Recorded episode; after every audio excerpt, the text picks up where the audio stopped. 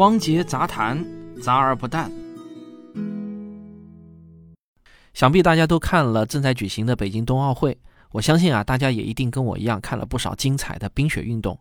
可能有不少人会产生这样一个疑问啊，就是北京这几年很少下雪啊，那种白雪皑皑的景象在北京是难得一见了。那赛场上的那些雪是哪来的呢？答案其实非常的简单，人造的。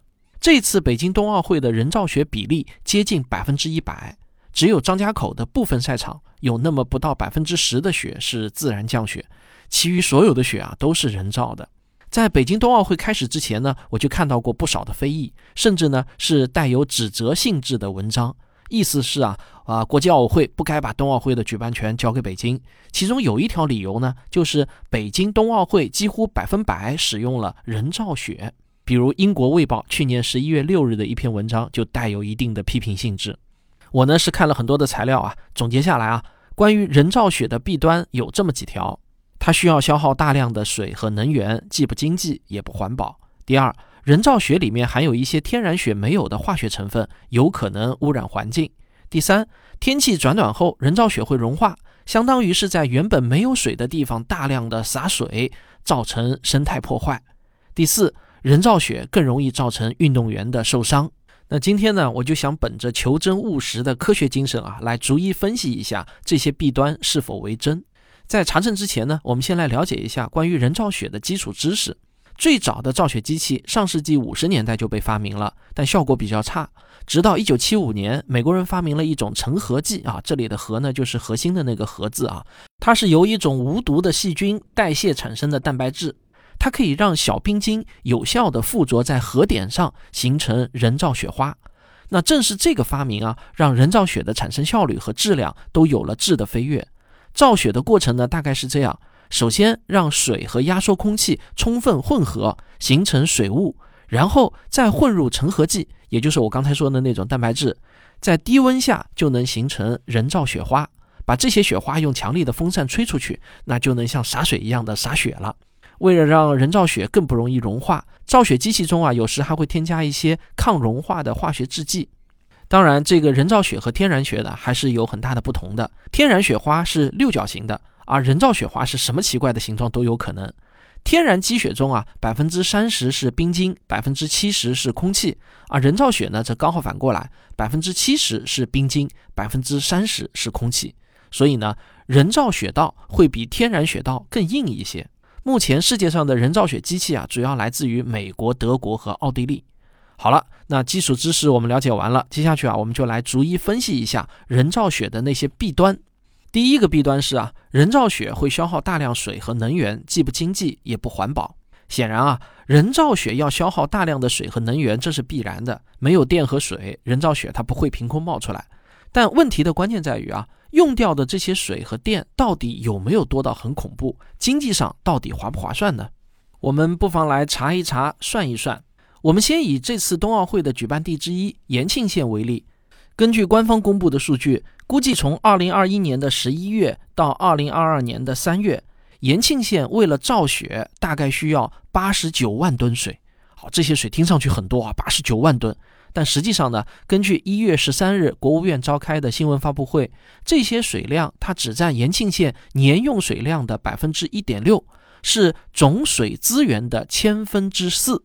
啊，你想想看啊，假如你一年要用一百块钱，但是因为今年要办奥运会啊，所以呢那几个月啊就多用了一块六毛钱。我想啊，这并不算是多出很多。还有一点，这些水呢其实并不会被污染。它们要么在融化后重新回到大自然，要么呢是可以被回收再利用的。另外一个比赛地崇礼县的张家口消耗会多一些。官方公布的数据呢是比赛时的用水占总用水量的百分之九点八。不过啊，张家口它本来就是全国最大的滑雪胜地，就算不举办奥运会啊，它也需要制造大量的人造雪。这次为了办奥运，其实并没有额外增加多少。我们再来看一下用电的情况。在官方报告中，张家口一共用了七十三万立方米的水来造雪。那根据这个数字啊，我们就可以推算出张家口的人造雪的耗电量呢，大约是七百三十二万度。这个数字太大，我们可能没有概念。那这些电到底算不算多呢？结论是啊，很少一点儿。张家口一个月的用电量呢，大约是十六点五三亿度，也就是说啊，人造雪的全部耗电量差不多也就是张家口一天用电量的百分之十三，这根本就不算多嘛。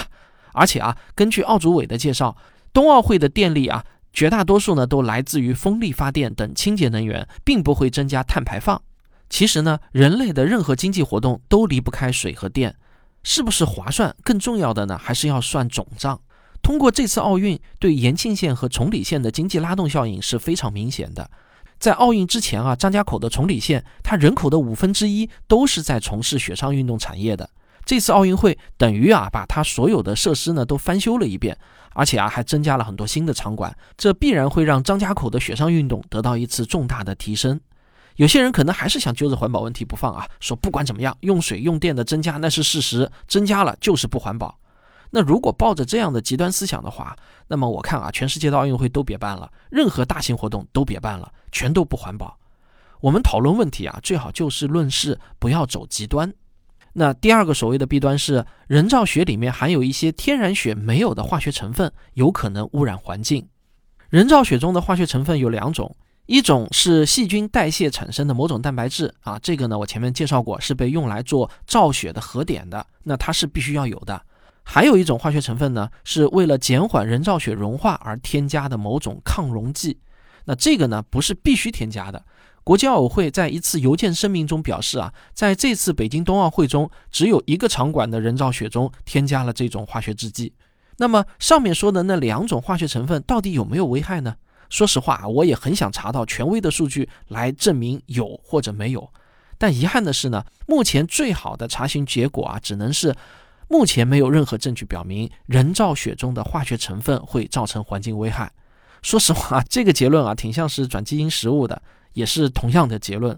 这个就是没有证据表明啊，那没办法，科学呢有时候就是这样，没法给我们一个百分百肯定的答案，这就是事实。至于从这个事实中我们可以得出什么样的观点，那不同的人有不同的观点，对吧？那只能是交给我们自己来思考了。好，我们来看第三个所谓的弊端啊，就是有人担心天气转暖后人造雪会融化，相当于呢是在原本没有水的地方大量的洒水，造成了生态的破坏。这个担心啊，我认为完全是多虑的。首先呢，额外增加的这点水对于整个地区来说实在是不算多，而且这些地区有些年份在降雪多或者降雨多的时候啊，天上下下来的雨雪啊，那也要比人造雪的含水量要多。然后啊，根据科技日报的报道。这次冬奥会中的人造雪还会有很多被储存起来，保留到第二年冬天继续用。再来看第四个所谓的弊端，就是人造雪更容易造成运动员的受伤。我前面在介绍人造雪的基本知识的时候说过，人造雪呢比天然雪更硬，所以啊，理论上来说，假如从同样高度摔下来，那人造雪的雪道对人的伤害那肯定是要更大一点的。所以呢，这个结论是没毛病的。但是啊，我们考虑问题的时候呢，不仅仅要有定性思维，还要有定量思维。就是说，额外增加的这些安全风险，是不是足以大到人造雪就不能用了呢？我们打个比方啊，坐火车比坐汽车旅行更安全，这个结论肯定没毛病吧？但问题是啊，因为这样我们就不能坐汽车了吗？这显然不是啊，对吧？人造雪呢，目前在世界上的使用范围之广，用量之大，那是不查不知道啊，一查吓一跳。